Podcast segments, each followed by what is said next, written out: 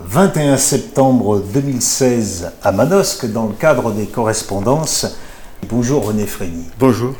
Avant tout, merci de m'avoir euh, accueilli, accueilli l'inconnu que j'étais pour parler quelques minutes de votre dernier livre. C'est votre actualité. Dernier livre, je me souviens de tous vos rêves. Je ne veux pas dire que vous quittez avec ce livre vos romans noirs, mais on a l'impression que vous êtes en train de nous dire j'ai de plus en plus de plaisir à écrire, même si je ne décris pas la noirceur du monde.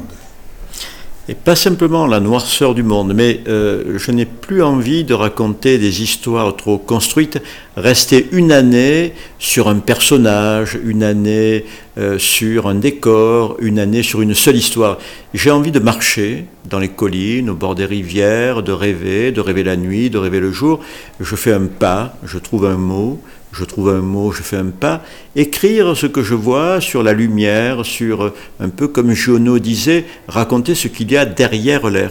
Voilà, ce qui m'intéresse, c'est plus la description d'un nuage, d'un soleil, d'un clocher, d'un bruit, plutôt que de raconter une histoire et de rester pendant un an sur euh, les personnages de roman. Pour moi, sont les personnages de tous les jours. Je m'assois dans des bistrots, dans des restaurants, je regarde, j'écoute, et puis euh, je crois que ce que je vois euh, ça me paraît plus vrai, plus authentique, parce que ça fait remonter des profondeurs de moi-même des choses plus profondes que si je reste un an sur des personnages, des héros de romans. Les héros de romans, pour moi, n'existent pas. Nous sommes tous des héros de romans. Voilà. Donc euh, je suis plus dans une écriture quotidienne, dans une écriture, euh, euh, le souci de chaque mot, le souci de chaque respiration, le souci de la petite musique qui fait vraiment la littérature. L'histoire n'a pas tellement d'importance, c'est la manière de raconter qui compte. Plus le comment que le quoi. Voilà, plus la, plus la forme que le fond. Et c'est le, fond est dans la forme. C'est la manière de, de créer cette musique. C'est la musique des mots qui me plaît. La poésie, la poésie. Est-ce que c'est ce message-là, si message il y a, qui vous anime lorsque vous-même vous incitiez des, prisonniers à prendre la plume et à écrire à utiliser les mots? Oui, euh, j'ai découvert la littérature en prison. J'ai été un très mauvais élève. Je me suis fait virer de tous les lycées de Marseille. Je n'ai que le niveau du BEPC, enfin d'un point de vue scolaire. Hein. Après, j'ai lu des milliers de livres dans ma vie, mais euh, voilà, je me suis arrêté en troisième. Tous les lycées m'avaient renvoyé. Et euh, j'ai compris dans cette prison militaire, où je suis resté six mois pour désertion, que celui qui ne lit pas, celui qui ne rêve pas, celui qui n'écrit pas, il voit son mur et ses barreaux toute la journée. Il est dans un monde de 7 mètres carrés, fermé par du béton et des barreaux. Alors que celui qui lit, comme je me suis mis à lire, on ouvre un livre et tout de suite on lit L'homme entra dans la forêt, il marcha dans un chemin, il croisa une... et on voit tout la forêt, la cabane, on voit les oiseaux, on voit. Alors que si vous ne lisez pas, vous êtes face au mur et vous voyez le mur, l'odeur du mur, le silence du mur, et vous devenez fou. Alors que si vous entrez dans une forêt imaginaire, vous voyez tous les détails de la forêt. Et vous n'êtes plus en cellule. Vous tirez à travers les barreaux euh, tout ce qui est à l'extérieur. Les femmes, les boutiques, les bateaux, les poissons, les chats. Et vous voyez tout dans votre cellule vivre. C'est ça le miracle de la littérature. On fait rentrer dans sa chambre ou dans sa cellule tout ce qui n'est pas là et qui devient vrai, qui prend forme, qui vit. Dans la littérature, c'est la vie. C'est ce que j'ai découvert en cellule. Moi qui avais été un petit lecteur, qui détestait les livres, je vais en prison pour faire rentrer le monde entier dans les cellules. Leur dire voilà, vous avez 10 ans, 15 ans, 20 ans à faire. Si vous ne lisez pas, vous finirez fou. Vous vous taperez la tête contre les murs. Et si vous lisez, si vous écrivez, le monde entier rentrera dans votre cellule. Comment ça se passe euh, d'une façon pratique, l'organisation de ces ateliers en prison? C'est sur la base du volontariat 12 volontaires qui viennent dans une petite salle réservée aux activités. Moi, je travaille au Baumette sur l'ancien quartier des condamnés à mort, qui est un quartier fermé, bien sûr, depuis 81, au deuxième étage du bâtiment D mais on voit euh, ce quartier des condamnés à mort abandonné euh, qui a été investi par les chats. Tous les chats des Baumettes dorment dans le quartier, dans les cellules des anciens condamnés à mort. Et moi, je travaille au deuxième étage, mes douze détenus viennent, c'est des copains au fil des années, on se tutoie, on s'appelle par le prénom, on boit un café, on discute de football, d'érotisme, de politique, de tout, comme des mecs dans un bistrot. Et puis, euh, ils tripotent leurs cahiers, ils sortent leurs cahiers, et ils lisent à haute voix, chacun à son tour, ce qu'ils ont écrit en, cellule. Et après, on discute, chaque fois qu'un texte est lu, on rebondit. C'est des textes qui peuvent être des textes philosophiques, des textes très poétiques, des textes érotiques, des textes violents, des, des pièces de théâtre, des débuts de romans, des journaux intimes. Ils écrivent tout. Et ça leur permet d'oublier la prison et de rester des hommes vivants. À quelle fréquence C'est chaque semaine Une fois par semaine. Une fois par semaine. Et ça dure combien de temps Trois heures. Trois heures. En, trois heures, on a le temps. On a le temps d'approfondir chaque texte. Et de devenir amis, parce que moi je me suis fait de vrais amis dans ces prisons. Ils sortent après 15 ans, ils viennent me voir ici. Ici, ça a défilé. Hein. Si bien que je me suis retrouvé un matin avec des menottes, 96 heures de garde à vue, un juge sur le dos. Ça a duré 10 ans. 10 ans d'arrestation, de mandat d'amener, de garde à vue, de mise en examen, et puis j'ai été jugé il y a deux ans, j'ai eu une relaxe totale et les excuses de la justice, et je suis devenu très ami avec le président du tribunal, euh, le président Olive, qui m'a dit c'est pas possible que vous soyez tombé sur un juge d'instruction aussi borné, aussi peu intelligent. Euh, et donc euh, on se voit, on va au restaurant avec le président du tribunal, qui m'a donné une relaxe complète. C'est ce que vous racontez tu tomberas avant la nuit. Je, raconte la première partie toutes mes misères et ce harcèlement dans Tu tomberas avec la nuit et dans Je me souviens de tous vos rêves. Je raconte l'épilogue heureux, le procès, où je suis sorti avec une relaxe totale. Vous avez quand même, euh, tout au long de votre vie, euh, vécu, traversé des événements qui vous ont donné un sens d'injustice, mais euh, on pourrait croire une blessure à vie. Ça a commencé avec votre père, enfin vous l'avez raconté maintes fois, mais brièvement, votre père arrêté parce qu'il avait volé quelque chose aux Allemands. Aux Allemands. Alors que vous dites, bien, à côté de nous, à la Libération, on a vu des gens s'enrichir sur le dos de tout le monde. Et rester riches et rester riche. Ne pas payer. Et après, il y a cette histoire, alors on le partage, c'est l'histoire d'être euh, myope. Vous, vous les avez jetées, les lunettes. Moi, j'ai failli, mais je ne suis pas allé jusqu'aux égouts. Bon, alors, j'allais dire, c'est allé moins loin que vous, mais je comprends très bien la souffrance que gamin, cette injustice qu'on peut avoir. Après, vous partez, bon, vous arrivez euh, en retard pour l'incorporation militaire et on fait de vous un déserteur. Et finalement, euh, presque par défi, vous voulez que je sois un déserteur, ben, je, le suis, je, m'en vais, je m'évade. Voilà. voilà. Alors, et la couche finale, c'est ce que vous venez de citer. Vraiment, je comprends qu'au fond de vous, l'injustice soit, soit quelque chose de, de, de, je ne vais pas dire très fort, mais d'énorme. Mais surtout parce que le, plus beau livre euh, qu'on m'ait lu dans ma vie, c'est ma mère qui me le lisait parce que je n'avais pas de lunettes, justement. Elle voyait que je n'y voyais pas et elle m'a lu pendant peut-être une année euh, Les Misérables. Et c'est un roman vraiment sur l'injustice, ce qu'on fait à Jean Valjean et pourquoi il devient ce qu'il est, euh, le maire de cette petite ville. Donc c'est un roman qui me bouleversait, ce qu'on faisait à Cosette, à Fantine, qui vend ses dents, ses cheveux. Je pensais à ma mère qui aurait pu faire ça pour moi, vendre ses dents et ses cheveux. J'étais peu comme Cosette, et, j'étais bien sûr avec Jean Valjean contre Javert, contre l'injustice, et j'ai grandi avec ce, sentiment de justice que me communiquaient les mots de ma mère, et puis elle m'a lu ensuite euh, euh, le conte de Monte Cristo. Là aussi, on jette un homme qui reste 14 ans dans les sous-sols du, château d'If. Et euh, j'étais toujours du côté des petites gens, des pauvres, des gens qui sont écrasés par l'injustice par une fausse justice, la, phrase de La Fontaine, hein, selon que vous serez puissant ou misérable, les jugements de cour vous feront noir ou blanc. Et j'ai grandi avec ça dans le corps, que la société était profondément injuste, et puis cette société m'a rattrapé et m'a prouvé qu'elle était injuste. Donc euh, j'ai toujours vécu avec ça. Vous avez écrit Je suis du côté des fous, des voyous et des marginaux. Oui. Vous avez pour ami euh, Joël Gattefossé, c'est un marginal, c'est un fou, mais c'est pas un voyou. Ah non, c'est pas du tout un voyou. C'est un illuminé, un peu fou, un peu fou parce qu'il a fait trois séjours en psychiatrie. Euh, lui, il n'aimait pas l'école comme moi, mais il a grandi à Fontainebleau. Moi, dès que je pouvais aller à la mer, j'allais à la mer, je nageais, je regardais les filles. J'allais pas souvent à l'école. Et lui, il était toujours dans les arbres dans la, dans la forêt de Fontainebleau. Et il aimait tellement euh, l'odeur des, branches et des feuilles qu'il est devenu menuisier. Il a fait ses études avec les compagnons, menuisier, charpentier. Et puis il a ouvert avec un compagnon un atelier qui était florissant. Et puis il a perdu coup sur coup sa mère et son père. Et là, euh, il est entré dans une période très noire, il aimait ses parents, il a vendu son atelier, il est parti sur les routes avec sa caravane, et puis un jour, il est arrivé à Banon, ici, à côté de Banosque. Et il y avait une petite librairie souvenir de 26 mètres carrés à vendre dans ce village endormi. Euh, là-haut, c'est comme au cœur de la Lozère. Hein. Banon, c'est perdu. 800 habitants dans les montagnes, il n'y a que des corbeaux. Et il a acheté ça avec les trois sous qui lui restaient de l'héritage. Il a acheté ces 26 mètres carrés et il s'est mis à vendre les quelques livres qu'il y avait là. Et puis, euh, un soir, il a pris un tube de cachet, il a tenté de se suicider, dont le préfet l'a mis d'office à l'asile, euh, à Digne, en psychiatrie.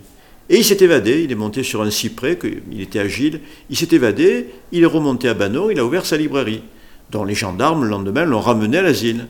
Et deux mois après, il est monté sur le cyprès qu'il a fait ployer et il s'est évadé. Et trois fois, il s'est évadé de l'asile, et trois fois, il est remonté ouvrir sa librairie. Jusqu'à ce que le maire de Banon dise Bon, on va le surveiller, il a, fait de mal à personne, euh, si on sent qu'il va, se suicider, on, est là, quoi.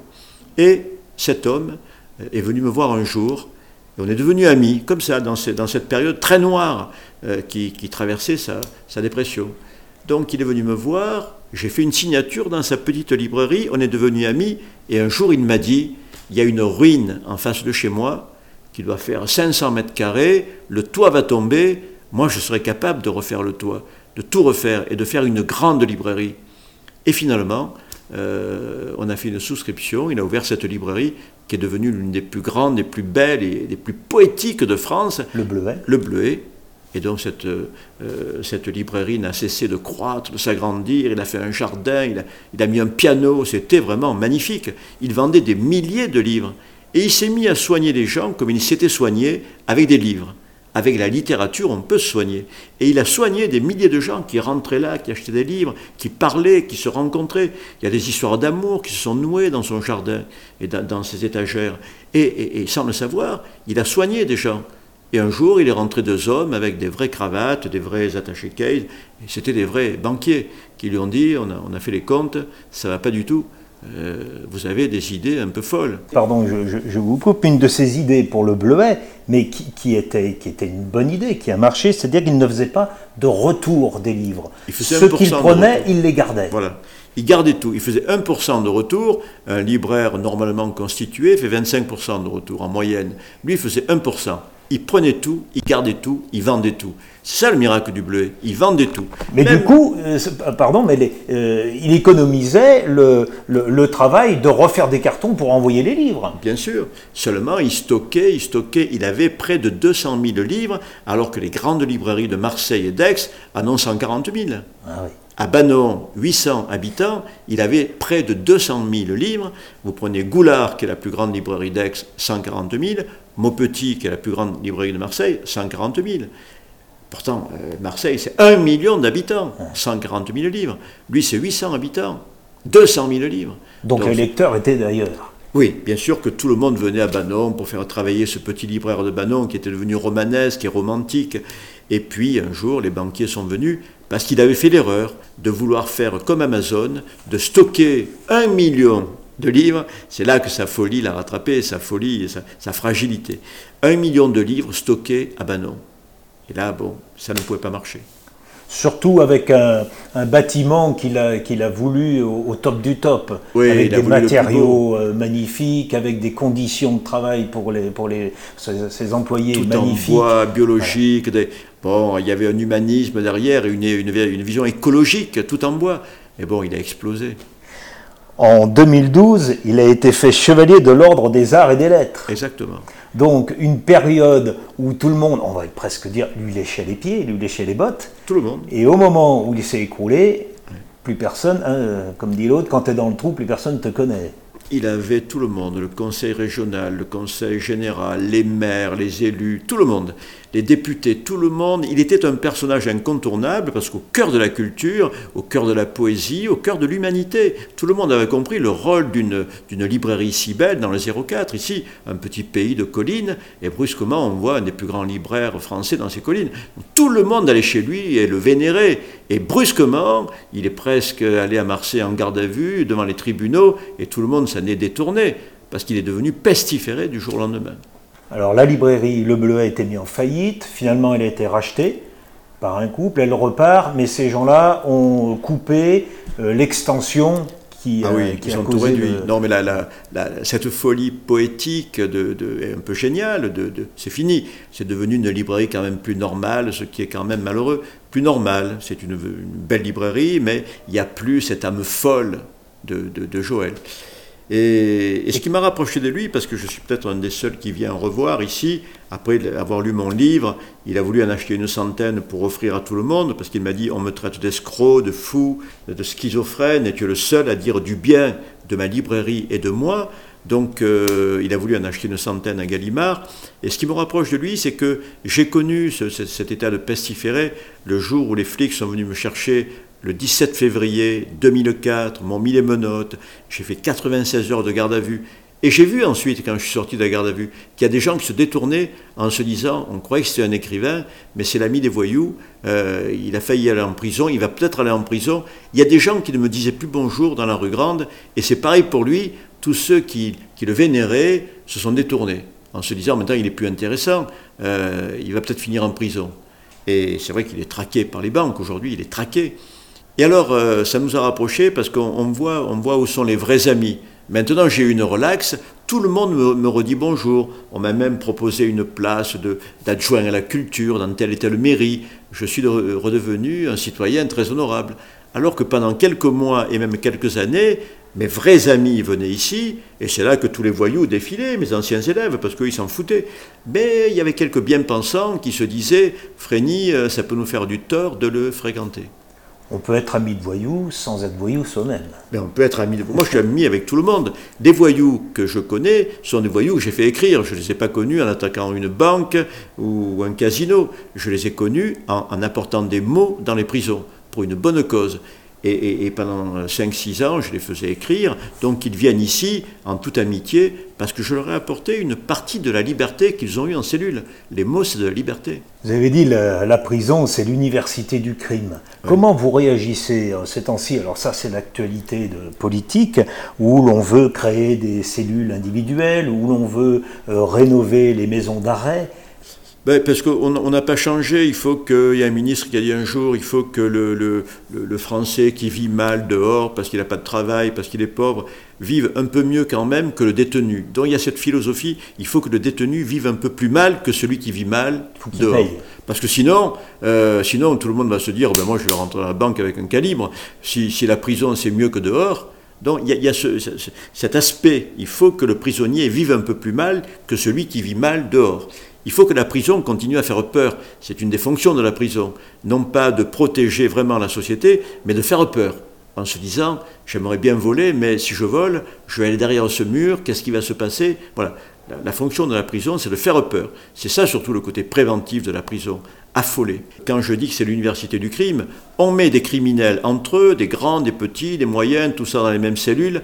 Et de quoi on parle en prison? On parle de vol, on parle de crime, on parle d'escroquerie. Donc celui qui rentre petit escroc, il va sortir grand escroc. Petit criminel, grand criminel puisqu'on ne parle que de ça en prison. Moi, quand je parle avec eux, je les entends, ils échangent sur euh, comment on fait un coffre-fort, comment on attaque une banque, comment... Voilà, bon, euh, c'est ça l'université. Ils parlent métier. Ils parlent métier, ils parlent entre eux du, du métier. Donc j'ai appris mille choses intéressantes d'ailleurs en prison en les écoutant. Et comme ils me font confiance, ils me racontent leur vie personnelle, leurs leur, leur bracos, leurs crimes, leurs règlements de compte. Donc en tant que romancier, j'ai euh, j'ai acquis une science du grand banditisme. Mais je m'aperçois que c'est nocif parce qu'il faudrait des petites unités, si on maintient les prisons, des petites prisons avec des ateliers, avec du sport, avec des professeurs, des instituteurs. Si on veut corriger le tir, ce sont des gens qui ont tout raté. Ils ont raté la maternelle, ils ont raté l'école primaire, ils ne sont pas allés plus haut que l'école primaire. Donc ils sont rentrés dans le crime très tôt. Eh bien, il faut profiter de cette prison, de ce temps, de ces années, pour les ramener vers la littérature, vers la poésie, vers le calcul, vers le sport, vers la sociabilité. Donc il faut des petites unités avec des professeurs, des instituteurs, des profs de sport, pour leur apprendre autre chose que le crime. Sinon, on ne peut pas ensuite les punir. Euh, ils sortent de là après 10 ans, ils sont devenus de, de redoutables gangsters, puisqu'ils n'ont fréquenté que les gangsters. Ils sont battus tous les jours dans les cours, ils ont vécu misérablement, le langage des tolards, un vrai langage de voyous. Donc nos mots, euh, c'est pas les leurs. Euh, no notre vie dehors, notre vie sociale, c'est pas la leur.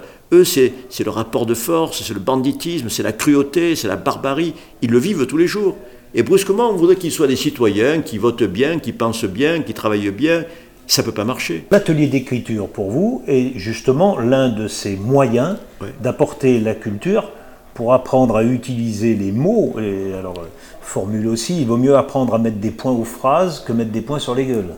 bien sûr, c'est exactement. Vous pouvez mesurer que cet atelier d'écriture leur ont permis de prendre du recul sur leurs faits, sur leurs gestes, sur leur façon de vivre d'abord, dans mes ateliers, en, presque 20 ans d'atelier d'écriture, je n'ai jamais eu une bagarre dans mon atelier. Ils sont 12, souvent des longues peines. Jamais de bagarre, jamais une gifle, jamais un mot d'insulte, jamais d'agressivité, parce qu'on est lié par la confiance, la littérature, l'amitié, l'humanité, jamais de violence.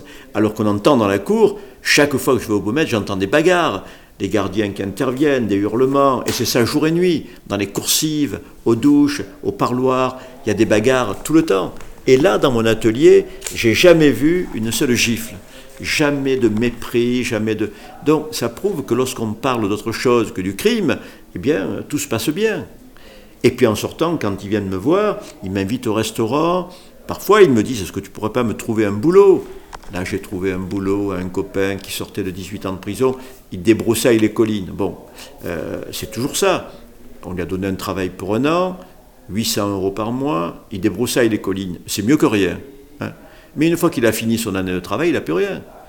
Euh, j'ai pu trouver trois ou quatre fois des boulots de libraire à des détenus qui sortaient, parce qu'ils lisaient euh, depuis des années en prison, donc ils avaient acquis une culture très solide, et je les ai fait rentrer dans des librairies de Marseille. Et ils sont restés libraires.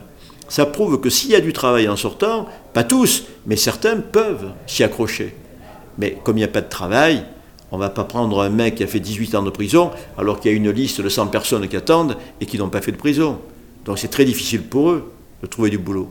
Et donc on se moment là que non seulement il n'y a aucune réinsertion, aucune préparation à la sortie, mais quand ils sortent et qu'ils veulent travailler, il n'y a pas de boulot. Donc euh, il n'y a pas de solution. Donc des, prisons plus petites, des prisons qui soient plus intelligentes, plus humaines, où on apprend un métier, où on apprend à parler. Bien sûr que le mec qui a tué une personne, on ne peut pas le laisser dans la rue. Il faut bien le mettre quelque part. Mais le mettre quelque part où il va apprendre quelque chose, où il va peut-être commencer à changer. Être pour la première fois devant un professeur, un instituteur, parce qu'il a un peu mûri, il a 20 ans, 25 ans, ça n'a pas marché quand il était petit, essayons de lui donner, grâce à la prison, une seconde chance.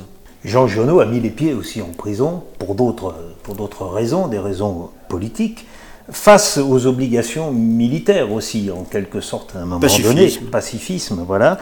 Et euh, Jean Giono en a retenu quand même une expérience pareille. Il a été euh, pestiféré, euh, à un moment donné. Il raconte ça ici ou là, il, le transpose dans ses personnages aussi. Ça rappelle quand même tout ceci d'autres écrivains qui ont eu une, une, image de pestiféré. Quelqu'un que vous aimez bien, un américain, c'est Jim Harrison. Oui, oui, oui. Moins pestiféré qu'il n'y a pas eu ce problème de collaboration. Lui était excessif. C'est vrai que bon, l'alcool, la bouffe, les femmes politiquement incorrectes, il parlait des femmes. Euh, moi, j'ai été allumé dans un journal il y a une semaine à Marseille parce que je racontais dans mon dernier livre qu'un facteur m'a envoyé les scènes de sa femme très beaux seins, ah mais il n'y avait que les seins, il n'y avait pas les visages, euh, ni, le ventre, il n'y avait qu'une paire de seins. Euh, bon, Aubade fait ça dans toutes les publicités, on leur dit rien, mais moi, cette femme euh, à Marseille m'a traité de macho parce qu'elle me dit on voit les seins, mais il n'y a pas les propriétaires de, de ces seins. donc c'est une, une femme objet qui n'a prêté que ses seins. Bon, premièrement, je, n'ai pas choisi de recevoir ces scènes, c'est un facteur qui me les a envoyés parce qu'il voulait que j'en parle dans un de mes livres, mais euh, elle, euh, elle, dit dans son article, je n'ai rien à dire sur le style de René Frény, c'est poétique, c'est bien écrit, c'est bien...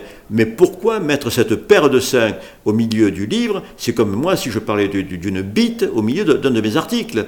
Euh, si je mettais une bite sans le propriétaire de la bite, moi, ça ne me dérange pas qu'une femme parle d'une bite. Euh, si, si, si, elle trouve ça beau, euh, on, parle, je parle, on, parle beaucoup plus de seins parce que ça fait vendre des soutiens-gorge. mais, mais, mais qu'est-ce que ça fait Une bite, je ne sais pas ce que ça pourrait faire vendre. Mais, libre à elle de mettre une bite dans sa cuisine. Moi, j'ai mis une paire de seins parce que je trouve que c'est une des plus belles choses que je connaisse. Et voilà, je me suis fait allumer sur ce, sur ce problème des seins. C'est vrai que Harrison a eu ce genre de... Bien sûr, Harrison, moi j'adore quand il décrit ces gens qui font l'amour au bord d'une rivière, mais c'est ça, la beauté de la vie, c'est quand ils mangent un poulet à pleine main, ils sont pas encore pleins de sauce, qui, qui se sautent dessus, ils font l'amour dans, l'herbe, c'est magnifique, c'est la vie. Mais euh, il y a des féministes qui ont allumé Jim Harrison. Alors, il y a féministe et féministe, parce que moi, j'ai été militant à l'époque euh, d'extrême gauche, et puis euh, on, se faisait, tous bouger par les féministes de la première heure. Hein. Elles voulaient un peu nous prendre par les couilles. Du moment qu'on était les hommes, c'est la guerre entre les hommes et les femmes. Ça a heureusement évolué. Maintenant, la guerre ne passe plus entre les hommes et les femmes. Je pense qu'elles ont bien évolué socialement, mais elles ont aussi transformé leur féminisme. Euh, elles sont moins agressives de manière primaire avec nous. Mais moi, je me suis fait allumer. Souvent, je racontais des blagues et tout. On raconte des blagues, on réfléchit pas toujours à ce qu'on raconte, mais je me suis fait euh, allumer à maintes reprises par des femmes qui hurlaient. Il faut être très correct. Est-ce que vous avez eu des ennuis avec les livres que vous avez écrits pour la jeunesse? La nuit de l'évasion, Marilou et l'assassin, La vengeance de la petite gitane, on, devine que derrière, ce ne sont pas des histoires à l'eau de rose. J'ai eu des problèmes avec mon premier livre, Les chemins noirs, le lycée de Manosque m'invite trois mois après la sortie des Chemins Noirs. Prof de français qui avait trouvé ce livre très vivant, elle m'a dit ça va plaire à mes élèves, euh, on prend date. Et donc euh, je vais euh, au lycée un matin et le proviseur me dit je ne vous laisse pas rentrer, je ne peux pas vous laisser rentrer. nous avons eu des parents d'élèves qui sont venus en délégation parce qu'il y a une scène très scatologique dans votre livre, Les chemins noirs, et les parents ne veulent pas que vous parliez aux élèves. Alors je lui dis, quelle est cette scène? La prof de français était au sans-coup. Et la scène, euh, je raconte que lorsque je travaillais à l'hôpital psychiatrique, j'avais été, l'un de mes premiers métiers, ça avait été élève infirmier, puis infirmier en psychiatrie. Et donc un matin, j'arrive à, à l'hôpital, c'est ce que je raconte, et les infirmières ont voulu me bisuter et elles m'ont envoyé habiller un vieillard qui, était mort dans la nuit. Et elles m'ont donné donc des vêtements. Elles me dit le petit pépé du fond est mort, il faut que tu le prépares. Bon, alors tout seul, je suis allé au fond du bâtiment pour préparer le, le petit vieux. Et en ouvrant la porte de sa chambre, j'ai vu une scène qui ne s'invente pas et que j'ai racontée dans ce livre Les chemins noirs. Je suis rentré, donc j'ai vu le petit vieux en pyjama qui était mort, il était sur son lit, mais au-dessus du petit vieux, il y avait un débile profond. Euh, le débile profond était rentré dans la chambre, il avait vu le petit vieux, et quand on meurt, comme ça, tous les muscles lâchent, le petit vieux, le petit mort, ouvrait la bouche. Et le débile profond avait mis son sexe dans la bouche du mort. Et il était en train de copuler dans ce trou. Donc c'est une scène dantesque hein, que je n'aurais jamais pu imaginer. Mais comme je veux faire rentrer le lecteur dans la réalité, de l'asile ou de la prison, ou de... c'est ça écrire, c'est faire rentrer dans la réalité, hein, euh, dans la violence de, l'asile aussi, dans, sa folie. Donc je raconte cette scène avec brutalité, ce débile profond qui copule dans la bouche d'un mort. Et ça, euh, les parents d'élèves avaient trouvé ça horrible. Euh, donc voilà, on m'avait interdit de rentrer au lycée. Bon, c'est pas, pas très grave mais euh, il y a quand même euh, une censure. Et tout ce qu'on voit aujourd'hui sur Internet, des films porno et tout, peut-être qu'aujourd'hui, on me laisserait rentrer pour cette scène. Mais à l'époque, ça avait choqué. Je peux concevoir que ça choque. Mais en même temps, c'est la liberté d'un écrivain de raconter ce qu'il a vu. Mais pour les, livres à destination jeunesse, non. Non, jamais. C'est toujours bien passé. Toujours bien passé. Vous êtes traduit dans six langues, dit-on. Vous avez des relations particulières avec les traducteurs ou, non, vous faites confiance à l'éditeur?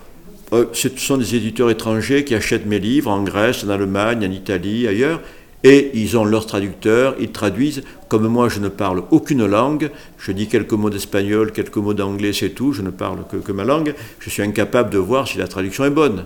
Donc euh, je ne parle pas du tout l'allemand, je ne parle pas du tout le russe. Mais les traducteurs ne, vous appellent pas pour dire il y a un point là, est-ce que c'est bien dans ce sens-là ou ce sens Non. Euh, celle qui a traduit euh, vers l'allemand m'a appelé quelquefois, c'est une Autrichienne qui traduisait vers l'allemand, elle m'a appelé quelquefois parce qu'il y avait quelques provençalismes qu'elle ne comprenait pas, quelques, quelques, éléments de patois, mais les autres ne m'ont jamais appelé. Une Italienne qui m'a appelé, une, une Italienne.